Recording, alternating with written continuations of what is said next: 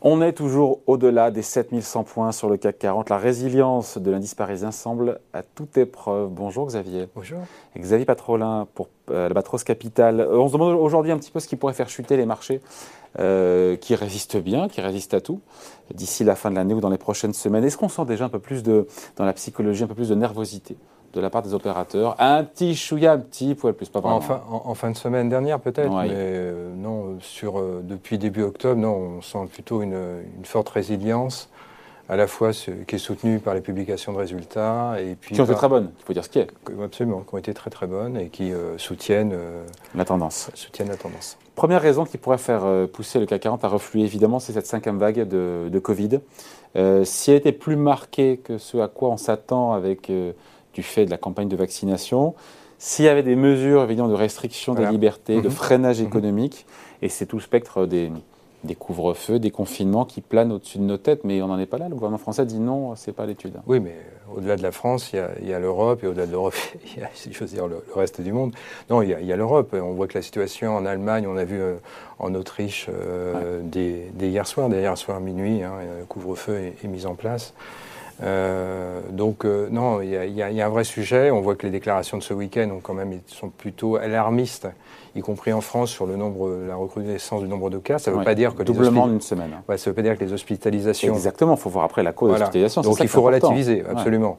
Mais ça veut quand même dire qu'il y a des, probablement des, des mesures de freinage qui sont en projet, en préparation et qu'elles auront euh, immanquablement quelques conséquences euh, probablement euh, négatives du point de vue de, l'activité économique, même si ça ne sera absolument pas du même ordre de ce qu'on a pu connaître au cours du, début de l'année 2020. Pour l'instant, pourquoi est-ce que ça ne dérange pas plus que ça? Pourquoi les marchés qui aiment se projeter ne se projettent pas dans, cette, dans ce scénario-là?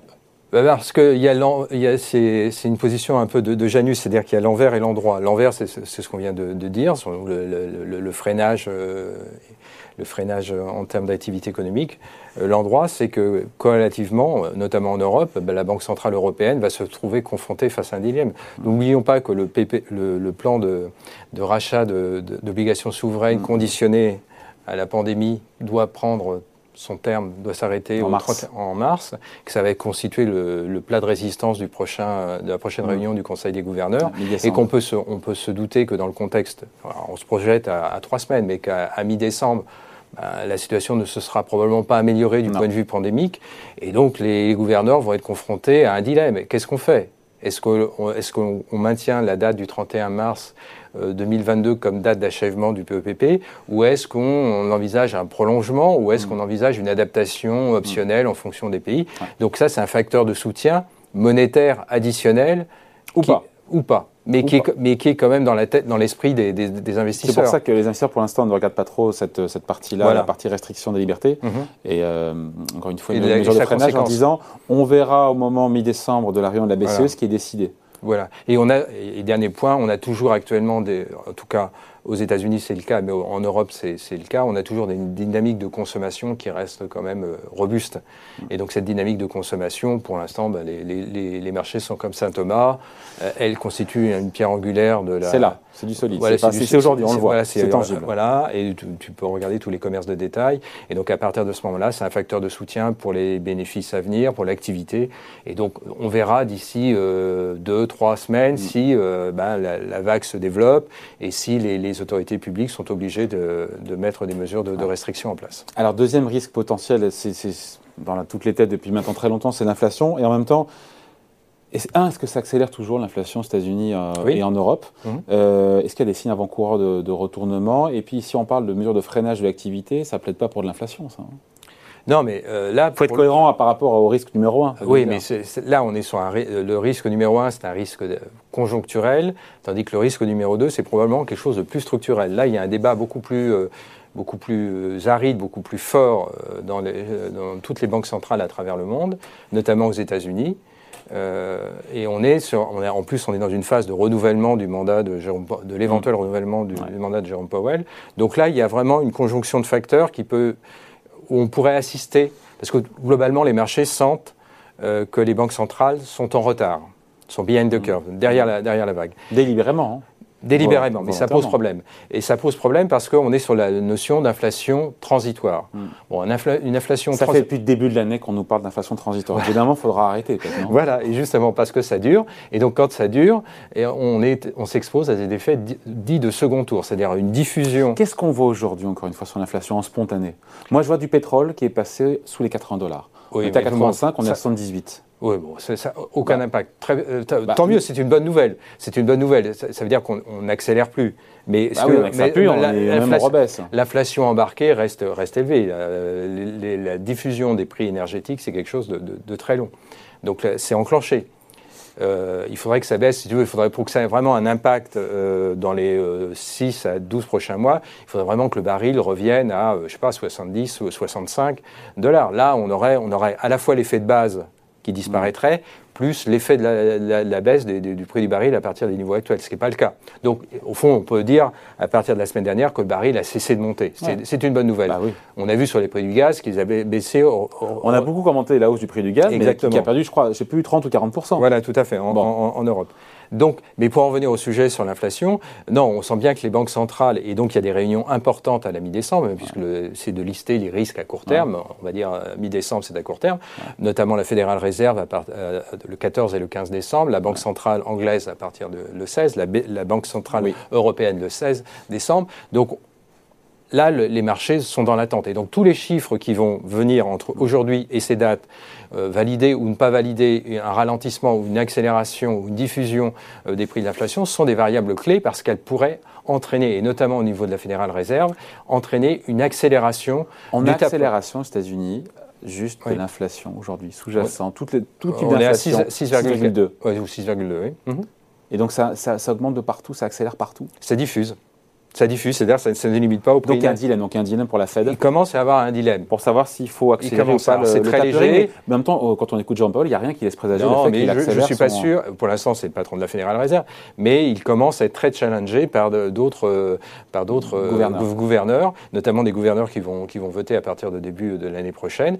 Et donc la situation est plus compliquée. On a quand même vu Jérôme, Joe Biden faire une déclaration sur l'inflation il, il, y a une dizaine de jours, et probablement que les élections euh, locales qui ont eu lieu il y a euh, deux ou trois semaines et qui se sont mal passées euh, pour le Parti démocrate. Il y a toute une série de facteurs qui l'expliquent, mais l'un des facteurs importants qui est mentionné, c'est quand même la, perception de l'inflation par le mm. consommateur américain, donc l'électeur américain, qui pourrait le déstabiliser à moyen terme. Donc ça va devenir un sujet, un sujet politique. qui a pris 35% depuis voilà, l'année aux États-Unis. Hein. D'où la, donc ça pourrait perturber les marchés si, que, si la Fed devait euh, accélérer, mais encore une fois, rien ne laisse poindre le fait que Jérôme Powell accélère son tapering. Hein, c'est pas... Non, mais c'est quelque chose à bien suivre parce qu'on pourrait très bien avoir une réunion où la, dans le communiqué de la Fédérale Réserve de, mi-décembre, mm. où la notion de transitoire est euh, édulcorée mm. ou non, non affirmée et on pourrait avoir éventuellement l'option d'une accélération du tapering, c'est-à-dire au lieu de, réduire le bilan de 15, de 15 milliards, d'envisager une extension du tapering, c'est-à-dire de passer de 15 à 20 ou de 20 à 30. Et donc là, ça, ça, c'est pas pressé. Bah, euh, pas du tout, puisque ça voudrait dire qu'on arrête hmm. la croissance du bilan de la Fédérale Réserve, non plus, à, la, fin de 2022, mais à partir du 31 mars, et donc on ouvrirait la porte à, des, des, hausses de taux, euh, de taux plus, précoces, plus, précoces. Donc ça, c'est un point à suivre. Et on finit sur la non-reconduction possible à la tête euh, de la fête de Jérôme Powell. C'est quasiment acquis qui va être reconduit. Il y a vraiment une incertitude là-dessus. On joue à se faire peur. Parce que pour le coup, ce serait quand même un événement. Euh, eh bien oui, ben, on joue à se faire peur probablement, mais ça peut être un événement qui perturberait, qui perturberait le marché au sens où Yannick Yellard euh, qui serait éventuellement la, la, c'est la, qui serait éventuellement celle qui serait nommée pour la première fois, enfin, après Yannick Yellen, présidente de la Fédérale Réserve. Elle est sans doute beaucoup plus euh, colombe. Hmm. Donc tu vas me dire c'est très bien, euh, pas de pas de hausse de taux court. Oui, sauf que les marchés, dans le contexte d'anticipation inflationniste, pourraient réagir sur la partie longue de la courbe des taux et on assisterait à ce moment-là à, des tensions sur les taux longs euh, avec une anticipation que la Fed, là pour le coup, va rester très très en, euh, behind the curve, en, derrière la vague. Et là, il y aurait une lutte entre la Fed et les marchés. Voilà, exactement. et donc, ça ne serait pas nécessairement. Alors, est-ce que ça se matérialiserait dès la fin de, de, cette année? Probablement pas. Mais on pourrait assister à quand même quelques, quelques volatilités sur la partie longue de la courbe des taux américaine. Ce qui et donc, très bon. Ce qui ne serait pas très bon. Donc, la nomination même si la reconduction de Jérôme Powell est, très probable. S'il y avait une surprise, il pourrait y avoir de la volatilité sur la partie longue de la courbe des taux américaine. Et qui dit volatilité longue sur la partie euh, sur la partie longue de la courbe des taux, dit volatilité sur l'ensemble des courbes des taux. Euh, et aussi souvent sur les marchés Et sur les devises. Il y a une corrélation. On pourrait d'ailleurs assister, s'il y avait cette euh, incertitude sur la, nomination de Jérôme Powell, à un mouvement sur l'échange, puisqu'à ce moment-là, on a assisté plutôt à une appréciation du dollar contre toute devise depuis, depuis six mois. On pourrait, on ça pourrait repartir dans l'autre sens. ça pourrait repartir dans l'autre sens. Donc c'est un une, euh, un rendez-vous à suivre du point de vue médiatique. Et non, c'est pas d'ailleurs. Euh, ça, ça, devrait normalement être, euh, enfin normalement, c'est la normalité. On avait dit en novembre. Déjà. Oui, ça devrait être cette semaine, j'imagine. Mais bon. Bon, toujours est-il que la résilience, encore une fois, des marchés actions et l'indice parisien en premier chef est quand même assez surprenante. Hein. Non, moi, alors, moi qui suis plutôt un, oiseau de mauvaise augure, non, je dirais qu'elle n'est pas surprenante, puisque si on prend la variable clé qui est la croissance des perspectives bénéficiaires, hmm. si on prend la situation par rapport au début de cette année, le marché a progressé d'un peu moins de 30%. Mm. Mais il est globalement 20% moins cher qu'il ne l'était au début de cette année. Ça veut dire que une partie de la hausse du marché a absorbé la croissance des perspectives bénéficiaires. Il faut toujours avoir ça en tête. Même Donc même plus haut, on est moins cher en termes de valorisation. Exactement. Et ça, ça me semble être un facteur de soutien au moins pour les 6 à 12 prochains mois, euh, toutes choses égales par ailleurs, comme on dit communément. C'est-à-dire que la croissance des bénéfices va continuer, elle sera évidemment de, pas, de même, bah même amplitude, mais elle va continuer, et avec des ratios de valorisation qui sont nettement moins élevés euh, qu'ils ne l'étaient à la fin de l'année dernière, au début de cette année. On a des chiffres, on était à combien? Alors, euh, moi, je peux donner le pricing, de, le PE du marché a baissé globalement d'une de 19% et la croissance des bénéfices a cru de pas loin de 50%. Donc, ce qui fait la combinaison des deux te fait une progression du marché d'un peu moins de 30%. Si tu prends par rapport au dernier point haut de l'été dernier, hmm. c'est quelque chose de beaucoup plus proche. On prend, c'était de mi-août. Eh bien, le marché est moins cher même après avoir battu des nouveaux records, est moins cher de pas loin de 4%. Parce que les bénéfices ont cru, ont cru, entre la mi-août et aujourd'hui de quasiment 7%. Donc ça, ça constitue un facteur de soutien. Et ce que, ce que je décris sur la France, on le trouve un peu partout, euh, en tout cas dans les économies occidentales. Allez, merci beaucoup. Explication Cynique Xavier Patrolin pour Albatros Capital. Merci. Je t'en prie. Salut.